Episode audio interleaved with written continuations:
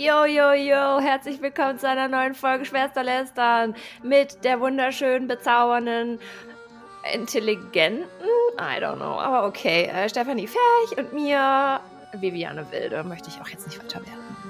Und mit dabei für unqualifizierte Randkommentare ist Stefanis Hund Spotty. Gut, dass du es noch erwähnt hast.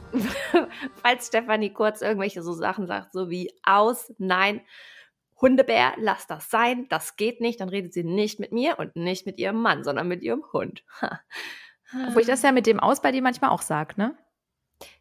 Ja, ja, aber wir sind ja da schon besser geworden. Ich hatte dir ja gesagt, dass ich das nicht so gerne habe, wenn du so mit mir redest, ne? Das stimmt und ich bin ja auch offen für Kritik. Mhm, bist du nicht, aber okay, wollen wir anfangen mit der Folge? Ja, machen wir. Okay, diese Folge ist ein bisschen einseitig, eventuell, und ein bisschen polarisierend und beschäftigt sich mit unserem zweitliebsten Thema nach Influencern. Agenturen. Äh, wir wollten eigentlich erst, wir hatten überlegt, okay, ist Joyce Ilk noch aktuell? Nein, die Sau ist schon aus dem Dorf wieder raus und sechsmal wieder zurück. Brauchen wir gar nicht mehr drüber reden lohnt sich einfach auch nicht. Elon Musk, ach ja, da redet halt jetzt auch jeder drüber und da gibt es, glaube ich, qualifiziertere Personen, die sich dazu wertend äußern möchten. Die findet man alle auf LinkedIn, wollte ich gerade sagen. Genau, auf LinkedIn, auf Twitter findet man ganz viel wertvollen, qualifizierten oder qualitativen Content, wie Stefanie sagen würde, zum Richtig. Thema Elon Musk. Geht shoppen und kauft Twitter ja, Freunde, da wird sich jetzt auch ganz viel verändern. Wir werden alle sterben. Die Meinungsfreiheit wird äh, noch mehr eingeschränkt oder erweitert. Man weiß das jetzt nicht so ganz genau. Gab es noch ein Thema, was wir gerne besprochen hätten, aber einfach nicht gemacht haben, weil ich zwischendurch in der Türkei war? Ähm, nee, gab's nicht. Ich glaube, deswegen sind wir ja dahin gekommen, dass wir gesagt haben, gut, dann wird es halt eine sehr einseitige Folge. Müssen die Zuhörer und Zuhörerinnen halt jetzt mitleben. Genau, wir begrüßen auch alle ZuhörerInnen, die in Agenturen genau. arbeiten. Gott, wir sind schon wieder so hasserfüllt. Nein, sind Nein, wir sind wir gar nicht. Nein, wir lachen mit euch, nicht über euch. Wir lachen eigentlich überhaupt gar nicht in der Folge. Vielleicht noch ganz kleiner Disclaimer äh, im Vorhinein. Wir sind natürlich keine Agenturenhasser. Wir arbeiten mit ganz vielen Agenturen zusammen, den großen und den kleinen. Und wir haben da ganz viele liebe, nette Kontaktpersonen und auch großartige Kreative. Und es sind halt meistens die Einzelpersonen. Wir sind ja nicht befreundet mit einem, mit einem, mit einer Unternehmung, sondern wir sind äh, ähm, haben einen guten Draht zu Menschen und die arbeiten zufälligerweise dann in Agenturen. Aber ich finde, das führt uns schon vielleicht ganz gut zu dem ersten Thema, ähm, weil wir zwei mögen ja besonders gerne vielleicht auch eher die ein bisschen kleineren Agenturen, die dadurch mhm. aber unique sind, wie der Marketeer sagt. Ähm, und vielleicht auch dadurch noch nicht so irgendwie, auch kommt, jetzt kommt wieder ein Buzzword, Mass Market versaut, würde ich jetzt sagen. Die sind doch nicht versaut. Ja, vielleicht sind sie, vielleicht sind sie auch eher so, ähm, entsprechen sie dem Agenturbild, was man noch vor zehn Jahren hatte. Und ich finde halt, das geht schon eher flöten, wenn man, Achtung, jetzt kommt der Bogen zu dem aktuellen Thema, zu Accenture Song gehört.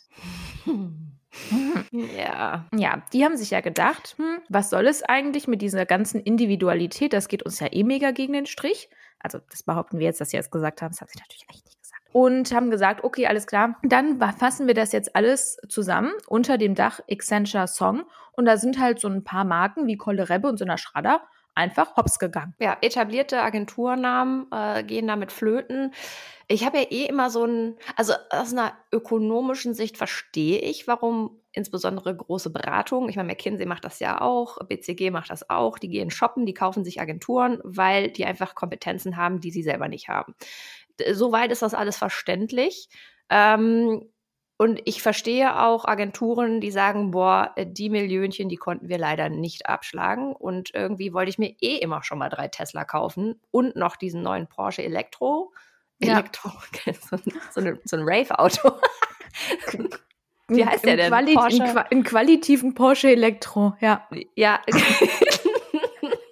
qualitativen Porsche Elektro. Geile Folge, Steffi. Oh mein Gott, ey.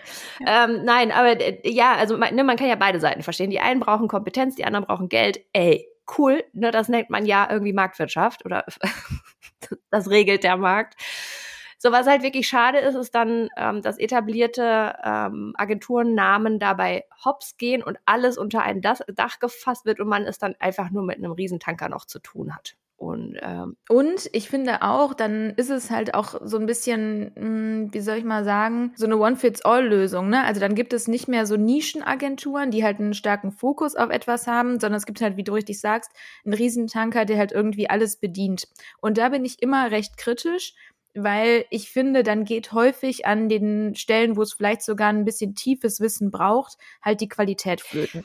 Also ich würde gar nicht mal, ja, aber ich würde gar nicht behaupten, dass das tiefe Wissen weg ist. Ich glaube, das ist immer noch da, aber was ja das Geschäftsmodell auch von ja, ja, diesen genau. großen äh, Agenturen oder auch Tankern halt einfach ist, sie bieten eine Dienstleistung an, verkaufen dann vielleicht noch eine zusätzlich zweite, weil sie das gut verargumentiert bekommen innerhalb des Angebots und dann ähm, das klingt jetzt äh, nach böser Absicht, das ist, ist es vielleicht auch, aber ich behaupte es jetzt einfach mal, sie bringen ja ihre Kunden in eine ganz krasse Abhängigkeit, weil beim Kunden häufig nicht die Kompetenz sitzt, die aber wiederum die Beratung oder die Agentur bieten kann und fahren dann halt so ein Modell, dass sie ganz viel Wissen aus dem Unternehmen raushalten, bei sich halten und auch gar nicht das Interesse daran haben, in irgendeiner Form Wissen beim Kunden zu generieren, weil das würde ja bedeuten, er wird schlau und schaut irgendwann hinter die Dinge und braucht mich irgendwann nicht mehr ähm, sondern sie kommen dann mit immer mehr, immer mehr Produkten in das Unternehmen rein und sind dann irgendwann eingezeckt und dann wird es für den Kunden unglaublich schwer, die dann wieder loszuwerden. Ne? Also ich meine, ich kenne ja die Verträge dahinter, wir beide kennen uns mit Vertragswerk aus von äh, großen Agenturen. Ähm, dauern allein ja schon die Vertragsverhandlungen ein Jahr. Und das ja. dann wieder loszuwerden und da aus der Unabhängigkeit raus, äh, in die Unabhängigkeit wieder reinzugehen, ist super schwer und deswegen bin ich irgendwie überhaupt gar kein Fan davon. Nee, und man muss ja auch eins sagen, und das, wie du richtig sagst, das ist, ist ja gar nicht zu verurteilen, das ist ja auch irgendwo ähm, ein sinnvoller Weg vielleicht aus der Perspektive einiger weniger. Aber ich finde, was halt auch häufig dann der Fall ist, keine Ahnung, dann kauft man halt diesen von dir benannten Riesentanker ein. Und dann ist es ja häufig so an ganz vielen Stellen, dass dann ähm, wenn ein Projekt abgeschlossen ist, dann sagt dann das Unternehmen, ach so, ja, aber jetzt brauchen wir ja noch jemanden, der das on the long run umsetzt. So, und dann hebt die Agentur die Hand, ach so, ja, das bieten wir natürlich auch an. So, bums, fertig. Weil das ist natürlich Klar. auch bequem, dann muss man nicht mehr ausschreiben, dann muss man sich nicht um jemanden kümmern, der das vielleicht noch besser kann. Du musst den Deswegen, ganzen Compliance-Prozess nicht mehr machen. Also da, genau. da, ist ja genau. nicht nur Vertragsverhandlung ein riesengroßer Punkt, sondern die, der ganze Datenschutz. Wenn die Software anbieten, muss das erstmal durch die IT. Und wenn du das einmal schon alles gemacht hast, dann bist du natürlich als Angestellter, egal auf welcher Ebene, total dankbar, wenn du dich im Tagesgeschäft nicht mehr mit so einem Quark auseinandersetzen musst und dann sagst, ach ja, super praktisch und wir kommen ja auch ganz gut miteinander klar und wir waren ja auch schon mal bei diesem Out, bei dieser Outbreak-Session und wir können ja auch ganz gut miteinander Bier trinken, da machen wir das doch einfach. Aber vielleicht noch ein Punkt, der mir gerade noch mal in den Kopf kommt, weil du ja eben meintest, die tiefe Expertise, mm, die ist eigentlich nach wie vor da, weil die Leute gehen ja nicht alle auf einmal, zumindest in den meisten Fällen. Ähm, aber sie ist ja nach außen hin dann nicht mehr so stark sichtbar in der Nische, ja. weil es halt eine große Agentur ist. Ich finde, es gibt aber durchaus auch Agenturen, jetzt mal abseits von der qualitativen Bewertung, die das von der Unternehmensstruktur oder von der Organisationsstruktur äh, cleverer machen. Und das ist zum Beispiel Jung von Matt. Die bauen halt einfach immer neue Units auf also zumindest in mhm. der Außendarstellung, die dann schon einen krassen Schwerpunkt haben. Ne? Keine Ahnung, Jungformat Nerds und dann haben sie ja noch den Ableger für Sportmarketing und genau, so weiter. Genau, und dann kommt und so dann immer so ein Ex-Fußballer und wird dann der Geschäftsführer. Genau, dann gibt's den W&V-Artikel, da machen wir einen Haken dran. Nee, aber äh, Spaß beiseite. Das finde ich aber ein deutlich, also finde ich einen klugen Schachzug, beziehungsweise einfach einen anderen Ansatz. Ne? Nicht Von der Positionierung, sagen, ja. Mhm. Genau, ne? wir machen jetzt nicht so einen großen und dann ist das alles so ein bisschen verwässert und erst wenn der Kunde äh, drin ist, erfährt er, was wir noch so alles anbieten. Und ansonsten sind wir einfach erstmal, bieten wir erstmal alles an, ja. So ein Gemischtwarenladen. Mm, und das finde ich da auch irgendwie eine ganz coole Abgrenzung, weil ich persönlich würde so Units, die einen ähm, starken inhaltlichen Schwerpunkt haben, vielleicht sogar mehr vertrauen. Absolut richtig. Ich finde, es wird dann nur halt auch extrem schwierig bei diesem ganzen Pitch-Zeug, ne? Weil große Agenturen, die haben die haben ja dann im Vorhinein schon auf anderen Accounts so große Budgets geschossen, dass sie einfach einen großen Overhead-Kostenapparat äh, stabil halten können. Das heißt, sie haben auch ganz viele, äh, oder was heißt ganz viele, aber sie haben ausreichend Ressourcen, um einen Pitch vorzubereiten, auch umzusetzen und parallel dazu weiterhin ähm, Tagesgeschäft zu betreiben und Kohle zu verdienen. Kleine Agenturen tun sich da unglaublich schwer, weil ein Pitch super viel Zeit und ähm, äh, Manntage bündelt äh, und du dann gleichzeitig ja immer noch deine wenigen Kunden, die du vielleicht hast, äh, bedienen musst. Und ich finde, es hat so ein bisschen was von, ja, auf der einen Seite der Markt regelt und wenn die halt groß sind und die Ressourcen haben, dann gewinnen die halt jedes Mal, weil sie einfach alles mitmachen können. Und auf der anderen Seite ist es irgendwie so Wettbewerbsverzerrung. Also nicht Wettbewerbsverzerrung, aber es ist irgendwie nicht richtig fair und deswegen finde ich es halt immer so cool, wenn ich neue kleine Agenturen kennenlerne oder sehr, mit klein meine ich jetzt gar nicht so manntechnisch, ne, sondern halt in der Expertise oder in der Spezialisierung spitz. Ähm, und wenn ich die kennenlerne und dann irgendwie anfange mit denen zu arbeiten und sehe, oh geil, genau da an dieser Stelle beim Kunden und du kannst sie dann halt mitbringen und reinbringen, aber ohne quasi, ohne fremde Hilfe oder ohne die, ohne fremde, ja, weiß ich nicht, Fürsprache hätten die nie den Account bei einem Konzern geschossen. Total. Deswegen ist es ja auch gerade für die in der Regel halt so ein krasser Schritt, wenn die einen großen Kunden haben. Ne, das ja. hilft denen halt so ungemein. Aber ich finde, das führt uns ganz schön vielleicht zu dem nächsten Punkt, ähm, nämlich Punkt zwei auf unserer Sprechagenda. Und das ist ja das äh, Thema Pitchen oder Pitch. Jetzt hat ja bei ähm, Rewe, glaube ich, war es so, dass ja, ich glaube, gestern oder vorgestern ähm, announced wurde, dass jetzt Sachi und Sachi da irgendwie die, glaube kreative Lead-Agentur ist oder auf jeden Fall in einem Bereich eine Lead-Agentur. Sehen wieder, die Recherche steht. Und ähm, in dem Zuge haben sie es sich nicht nehmen lassen, einen extrem neuen und innovativen Ansatz zu bauen, nämlich ein Kreativ-Hub. Das heißt, kleinere andere Agenturen können super einfach angedockt werden. Und jetzt muss ich einfach mal eins sagen, das ist natürlich eine super Story für die Horizont. Wir wissen aber beide, in der Realität funktioniert das nicht, weil Agenturen sind sich nie grün. Ja, das ist einfach, das, das ist ja auch logisch, weil der eine nimmt dem anderen in der Regel was weg. Das heißt, egal wie toll und smooth und mit Kissen und äh, mit leckeren Drinks und schaukeln. Ganze, und schaukeln. Okay, wow, warte, in was für einem Etablissement sind wir jetzt unterwegs? mit Kissen, Drinks und schaukeln? Ja, irgendwas Schönem, ja? So, egal wie toll man das baut, es wird nicht funktionieren. So. Und das war schon immer so, das haben auch gefühlt schon alle Großkonzerne einmal durch. Das haben wir beide nicht. auch durch. Das haben wir beide auch durch. Das funktioniert nicht. Meine Meinung. Ja, also oh, gar nicht will ich jetzt auch nicht sagen. Es gibt schon Kunden, bei denen konnten wir, beziehungsweise ich so hab Formate oder diese Idee des Hubs, im Grunde genommen ist es ja eigentlich nur eine, also ein neuer Ansatz des Projektmanagements. Also noch nicht mal ein neuer Ansatz, sondern ein nee. anderer Ansatz des Projektmanagements, ja. Äh, schon noch realisieren und das hat auch ähm, sich gut getragen. Das Ding ist aber, du hast auf der einen Seite das theoretische Konstrukt, das auf den PowerPoint-Slides wahnsinnig gut aussieht und auch insbesondere bei der Geschäftsführung, wenn du auch noch das Wort Synergieeffekte und Kosteneffekte einfließen lässt, Wahnsinnswirkungen hat. Ja, also wirklich, ja. damit gewinnst du jeden.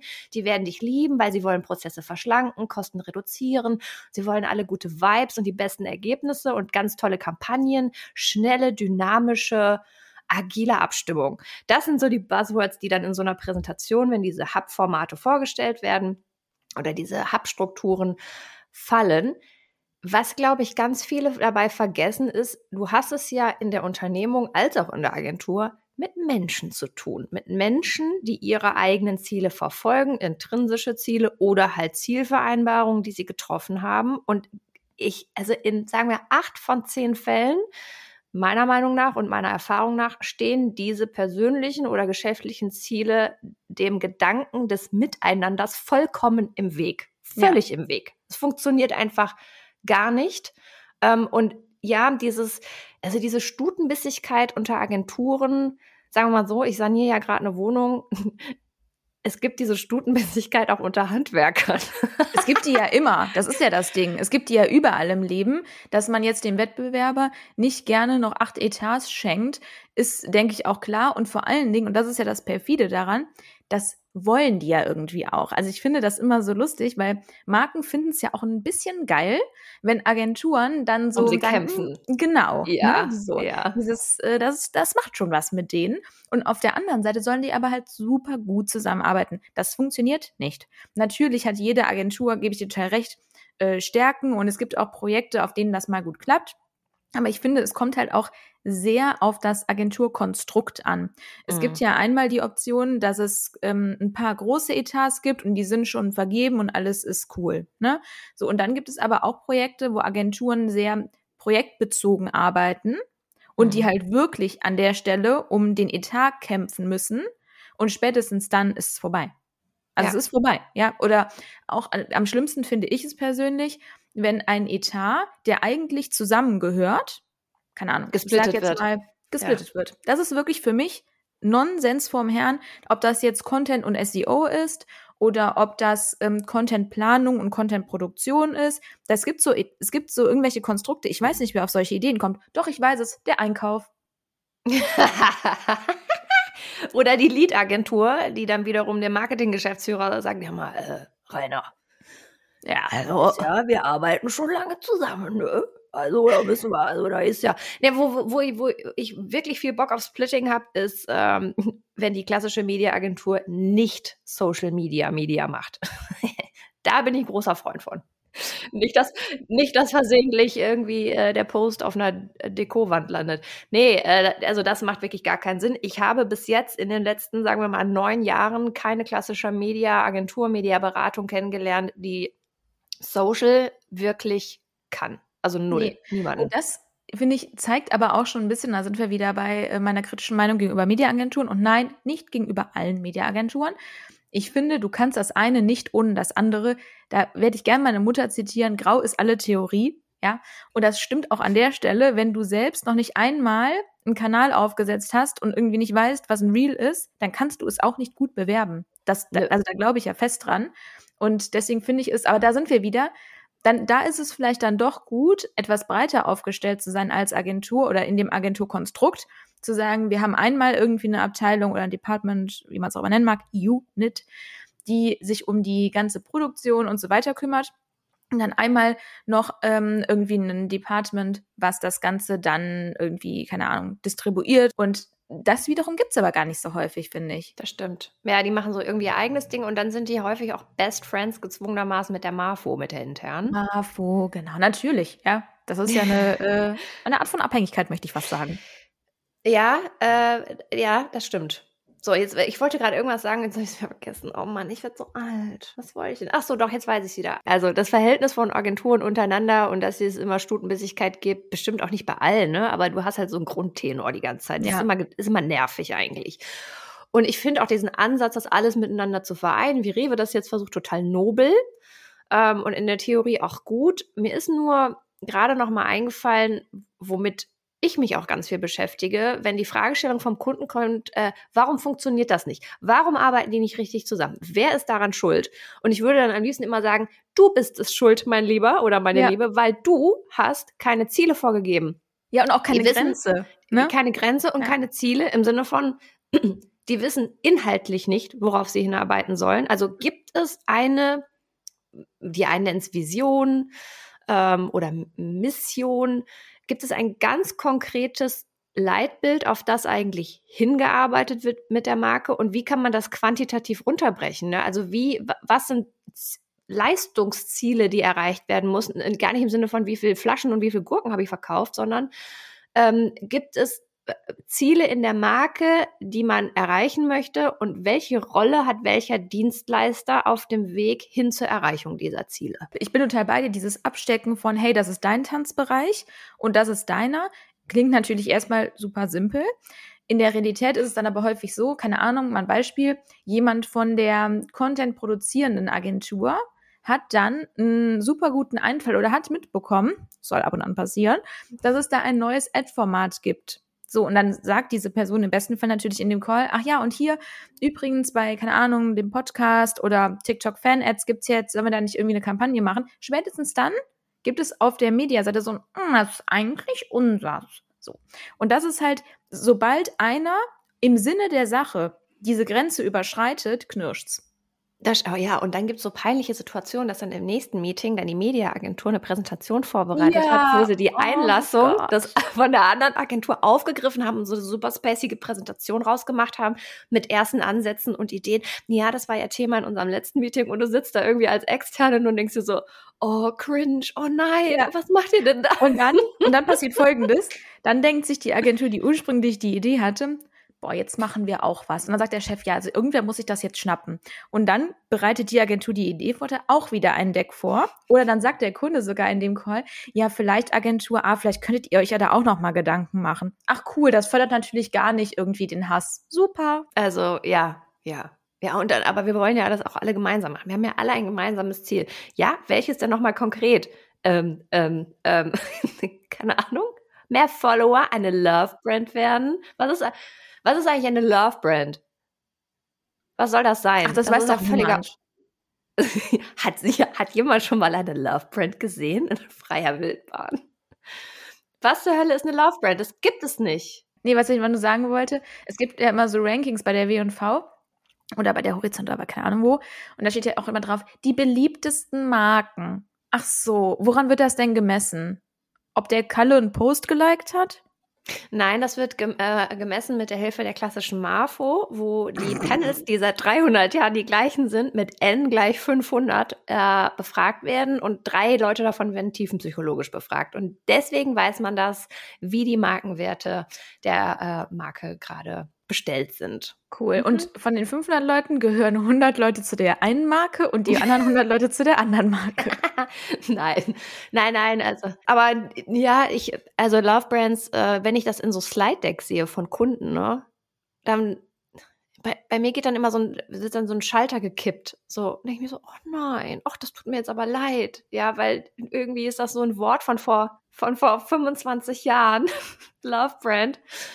Und das gibt es aber gar nicht. Es gibt, es gibt keine Love Brands. Alle Brands werden gehatet. Aber das ist was, ohne Witz, dass ich, ich habe jetzt noch, ich weiß nicht, gestern oder vorgestern zu jemandem gesagt, bitte versteht, dass über 80 Prozent derer, die ihr recht euch nicht mögen oder euch für irrelevant halten. Das heißt, ihr müsst die erstmal überhaupt überzeugen, dass ihr es wert seid, dass ihr angeschaut werdet. Ach ja. Ach, Marken. Aber vielleicht nochmal, um dieses Thema Pitch ähm, abzuschließen. Ich würde mich freuen, wenn in Pitches mh, auch mal jemand Objektives sitzt, der nicht aus dem Einkauf kommt und der einfach nur beurteilt, können die was oder nicht. Der so richtig ja. ähm, Bad Cop technisch böse Fragen stellt und sehr gut evaluieren kann, ob es jemand drauf hat. Und zwar nicht nur eine Person. Weil da kommen wir wieder zu dem Hauptproblem von Agenturen meiner Meinung nach. Du kaufst ja letztendlich die Person und ein. Und ähm, wenn dann die eine Person geht, hast du ein Problem. So. Das heißt, man könnte sich durch diese eine Person sehr schön vergewissern, dass, die, dass das Wissen nicht nur bei einer Person bei der Agentur liegt. Ja, was kauft man denn eigentlich mit einem Pitch? Man kauft das Präsentationsteam und die Präsentation. Das so, Deck, und dann bekommt ja. man auf so einem Slide-Deck Headshots von dem eigentlichen Team dann gezeigt, das dann den Account über die nächsten 500 Jahre betreuen wird und man kennt die überhaupt nicht. Man kennt, man weiß ja auch gar nicht, wie ist denn da die Zusammenarbeit. Die haben dann auch alle immer so Folien dabei mit so mit so Flowcharts, wo die dann zeigen, wie das funktioniert. Und ich glaube, jeder, der äh, von einer Marke in einem Pitch sitzt, die sagen dann so, oh ja, wow, das sieht so gut aus, ich werde das richtig gut verargumentieren können in der nächsten Hierarchiestufe. Aber in the back of their minds ist so, nee, Alter, ist klar. Genauso wird ja, das nicht laufen. Das Problem ist ja, dass Marken das anfragen. Ne? Also da muss ich fast schon Agenturen in Schutz nehmen. Stimmt. Das steht ja in den Briefings drin. Steht, bitte stellen Sie das Team vor. Teilweise, also da habe ich hab wirklich immer gedacht, jetzt ist alles vorbei, ne? Musste man CVs der Leute, die dann auf diesem Teamslide sind, mitschicken. Mhm. Also da muss ich wirklich auch mal sagen, ich glaube, das sagt. Das. Also ja, aber ich bin völlig bei dir. Es bräuchte mindestens zwei objektive Instanzen in Pitches. Und an dieser Stelle, meine Damen und Herren, möchten wir gerne unsere Dienstleistungen Fall bieten. Stefanie Kraus und ich übernehmen auch gerne diese Rolle. Bad Cop ähm, sind wir auf jeden Fall sehr gute. Ja, ja, ja, haben wir schon häufiger gemacht. Äh, macht jedes Mal sehr viel äh, Spaß. Und ich muss sagen, bei einem Kunden, da wollte, der Kunde wollte der Agentur oder den Agenturen kein schlechtes Gefühl geben und hat mich als Frau Wilde aus der IT vorgestellt. Und die Agentur dachte sich nur so, hä? Warum sitzt denn die IT dabei? Haben wir gar keine Software. Die sieht doch gar nicht aus, als kämen die da aus der IT. Wie, ähm, Stefanie, wie sehen denn Leute aus, die in der IT arbeiten? Ja. So wie du. Ja. genau. Aber das war, das war super witzig. Äh, ich mache das sehr, sehr gerne. Äh, was ich nicht so gerne mache, sind diese wahnsinnig komplizierten Scorings, die danach rumgeschickt oh. werden in ah. Excel-Tabellen. Irgendwie muss man es ja machen. Ne, man kann das ja nicht nur mit Hand heben und sagen, äh, so wie ich Wein verkoste, ja, schmeckt, schmeckt nicht. Ja, ich finde auch, dass, das finde ich das Schwierige bei Pitches, dass ähm, ich Teile nicht mag, obwohl ich weiß, dass sie eigentlich sinnvoll sind. Also das zählt dazu. Ich finde es zum Beispiel super undankbar, wenn man irgendwie einen Pitch verloren hat und dann kriegt man einen Anruf, ja, nee, das hat uns nicht so gefallen ah, cool, vielen Dank, das hilft uns total weiter. Also deswegen finde ich so eine Art von Scoring schon irgendwie hilfreich. Das hat halt häufig nur zur Folge, dass man dann das Pitch-Ergebnis nach acht Wochen mitgeteilt bekommt. Ja, genau. Ja, auch so, also genau, Feedback-Kultur bei Pitches finde ich teilweise wirklich immer noch Mangelware, dass man, ne, also ich meine, die, die viele oder einige Marken bezahlen ja Agenturen auch da, die kriegen so eine Pitching-Fee, ähm, alles cool. Ähm, ich finde aber, man sollte zumindest einen Bruchteil der Zeit, den die Agentur in den Pitch reingesteckt hat, irgendwie auch investieren, um der Agentur dann zu sagen, äh, ja, woran hattet ihr liegen. Ne? Also warum nicht? Sowas finde ich eigentlich nur fair. Ähm, ist unter Marketieren, egal auf welcher Seite die sind, bei der Marke oder eben halt beim, bei der Agentur, fände ich irgendwie angemessen oder? Ja, total. Ich finde, es gibt eh so ein paar Parameter. Ich habe das letztens noch unter irgendeinem LinkedIn-Post ähm, gepostet, weil es mich irgendwie aufgeregt hat, weil die Person hat geschrieben, dass Pitches generell schlecht sind und unfair. Das finde ich ehrlich gesagt nicht. Ich finde, ja. das ist, ähm, kommt ganz darauf an, wie der Pitch ausgelegt ist. Also zum einen finde ich es nicht angebracht, dass man acht Pitch-Teilnehmer hat. Ich finde so alles, was über drei ist, finde ich schwierig, muss ich ganz ehrlich sagen. Ähm, dann finde ich, klar, eine Pitch-Fee finde ich persönlich auch angebracht. Das müssen jetzt auch nicht 80.000 Euro sein, aber auch so ein bisschen einfach, um zu zeigen, hey, wir, wir wissen das, dass das viel Invest vielleicht auf eurer Seite auch bedeutet. Mm, das. Mm, und dann auch ein Ding, was wirklich überhaupt nicht geht und leider schon so oft gesehen, dass man das Deck, was die Agentur ausgearbeitet hat, dann einfach nutzt und der billigeren Agentur, der günstigeren Agentur danach gibt zum Umsetzen. Auch das ja. absolutes No-Go. Mm, und insofern, also es gibt schon so ein paar Sachen oder auch wirklich richtig übel, auch das hatte ich schon. Ja, ihr habt jetzt zehn Minuten. Also man kriegt eine Aufgabe, das ist so ungefähr eine Strategie für einen Weltkonzern zu schreiben. Und dann kommt, ja, ihr habt jetzt zehn Minuten, um das zu präsentieren. Danach müsst ihr auch direkt gehen, weil dann steht draußen im Flur schon die nächste. Ja, mhm. auch liebe ich, liebe ich, ganz schlimm. Ähm, super undankbar und ne, gar nicht. Und insofern, also ich finde, es gibt, oder äh, mir fallen immer mehr Sachen ein. Auch sehr schlimm zu sagen, ja, es gibt eine Runde mit ähm, vier Agenturen und dann rufen die dich danach an und sagen, hm, ja, also es ist uns wirklich super schwer gefallen. Deswegen, also zwei Agenturen müssen nochmal in die zweite Runde mit einer neuen Aufgabe. Geht auch gar nicht. Geht gar nicht. Es mag vielleicht inhaltlich sinnvoll sein, aber dann müsst ihr halt vorher euch überlegen, dass es vielleicht einen zweistufigen Pitch gibt und das ja. auch irgendwie transparent kommunizieren. Das ist einfach eine Arschlochnummer, sowas. Mhm. Ja. Okay, Steffi, bist du jetzt fertig? Nee, aber ich finde wirklich, also das Marken müssen sich manchmal auch nicht wundern, dass Agenturen keine Lust haben, an Pitches teilzunehmen, ja. wenn sie sich so verhalten. Ich bin tatsächlich, äh, also eine meiner Lieblingsagenturen, werde ich jetzt aber nicht sagen, wir keine Werbung machen oder irgendwie komisch rüberkommen, aber eine meiner Lieblingsagenturen, die lehnt Pitches grundsätzlich ab und ist dennoch sehr erfolgreich äh, und sagt, aber, also sie haben auch ein sehr spezifisches Selbstverständnis. Die sagen, ähm, also ich meine, ihr seht ja unsere Kampagnen, die draußen sind, ihr seht unsere Cases, die werden auch immer aufbereitet. Wenn ihr mit uns arbeiten wollt, dann beauftragt uns. Und dann schauen wir mal, wohin das führt. Ähm, aber gepitcht wird nicht. Und irgendwie finde ich es auch wieder ein bisschen geil. So ein bisschen, ähm, machst du dich rar, bist du der Star mäßig. Ähm, und es ist nicht so, äh, vielleicht bin ich aber auch so versaut von diesem ganzen Anbietern. Ich glaube, da, glaub, das ist es. Ich glaube, du ja. bist versaut. Ja, ich weiß genau, was du meinst. Ich finde es auch übrigens ganz schlimm, wenn bei Pitches die ersten 20 Minuten nur damit verbracht werden, zu erzählen, was man also schon für krasse Cases gemacht hat. Finde ich ganz schlimm, kriege ich Gänsehaut. ganz, wirklich ganz schlimm. Ähm, muss ich wirklich sagen. Ich finde es auch null schlimm, an Pitches teilzunehmen, weil ich persönlich zum Beispiel habe immer super gerne an Pitches teilgenommen. Mag man mir jetzt glauben oder nicht, ist aber wirklich so.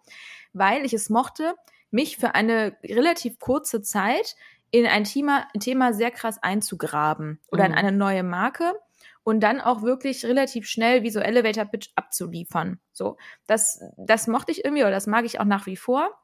Mm, und ich finde, es zeigt auch ganz gut, ob eine Agentur das überhaupt kann. Also ob die sich in relativ kurzer Zeit strategisch mit einer Marke auseinandersetzen kann. Das kann nämlich auch nicht jede Agentur. Aber in was für Pitches warst du? In dem Pitchen, in dem ich drin war, äh, Pitchen. In den Pitches, in denen ich sitze, äh, haben die eine, also ne, können die sich irgendwie sechs Wochen vorbereiten und haben dann anderthalb Stunden Zeit zu präsentieren. Und es gibt Agenturen, die schaffen es nicht mal in anderthalb Stunden ihren Krempel vorzutragen. Ja, ist gut. Es kommt ja ein bisschen drauf an. Ähm, ich kenne auch Pitches, ähm, die sagen, ja, es gab auf unserer Seite so ein bisschen Verzögerung. Deswegen sind es jetzt zwei Wochen. Auch in solchen Pitches saß ich schon und habe die vorgetragen. Ähm, aber ja, es gibt auch welche mit sechs Wochen und drei Monaten. Ich weiß aber immer nicht, ob es gut ist, wenn man diese Zeit so lange zieht. Ja. So. Ja, stimmt, weil man versaut ja auch vieles. Ich kenne das bei Präsentationen, wenn die eigentlich fertig ist oder beim Make-up. Du bist eigentlich fertig geschminkt, du hast aber noch Zeit, bis das Taxi kommt. Und dann machst du irgendwie weiter und plötzlich siehst du aus wie Ariel, die kleine Meerjungfrau und glitzerst überall. Und ich glaube, bei, bei Pitch-Präsentationen ist es genau das Gleiche. Je mehr Zeit du hast, desto mehr Unfug fällt dir eigentlich ein. Oh, ich liebe die Metapher. Das ist so, wenn du den Lidstrich dann nochmal anfasst und dann wird er irgendwann so, dass er zum Ohr geht. Weil du dir dachtest. Sorry, war ein bisschen laut, aber ja, ja, genau. Und du so dachtest, oh, ein Stückchen vielleicht noch? Ein Stückchen ah, jetzt musst du oben nochmal nachziehen. Und ein bisschen Contouring und plötzlich sieht es so aus wie Michael Jackson. Mhm. Genau dasselbe passiert auch mit, mit Pitch-Präsentationen, bei, bei denen man so viel Zeit hat, aber kann jetzt ja. die ganze Zeit dran denken. Und ich finde, es ist auch total, es kommt so krass ähm, auf den persönlichen Geschmack auch an. Ne? Der eine Kunde mag das eher so ein bisschen oberflächlicher und legt vielleicht mehr Wert auf das Visuelle in der Präsentation und auf das Knackige und hört gerne irgendwie eher den Vortragenden zu. Und der andere mag es, wenn es schon sehr tief ist und sehr Deep Dive und eigentlich schon eine fertige Strategie am Start ist. Das ist schon auch sehr individuell. Manchmal weißt du auch nicht. Also ich habe auch so Kunden, du, die kannst du am Anfang gar nicht greifen. Die können sich auch überhaupt nicht dazu äh, ähm, hinreißen lassen, irgendwie mal eine konkrete Ansage zu machen am Anfang, was sie jetzt genau wollen. Dann machst du es und genauso war es falsch. Ne? Also, aber es wäre auch andersrum falsch gewesen, weil es gibt einfach Menschen, die, bei denen, denen passt gar nichts. Die haben in ihrem Kopf eine Markenwelt, die sie nicht mit anderen teilen und dann wird es auch super schwierig für jeden Dienstleister, der da mitmachen möchte.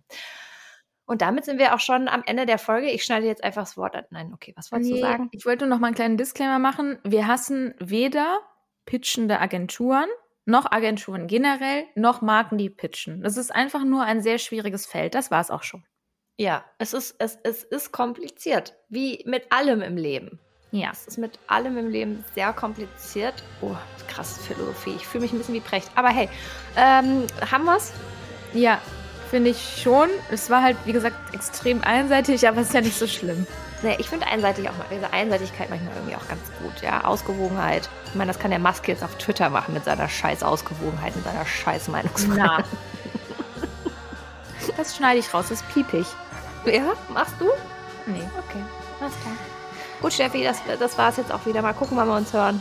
Jo, war mir eine Freude, ne? Ja, tschüssi.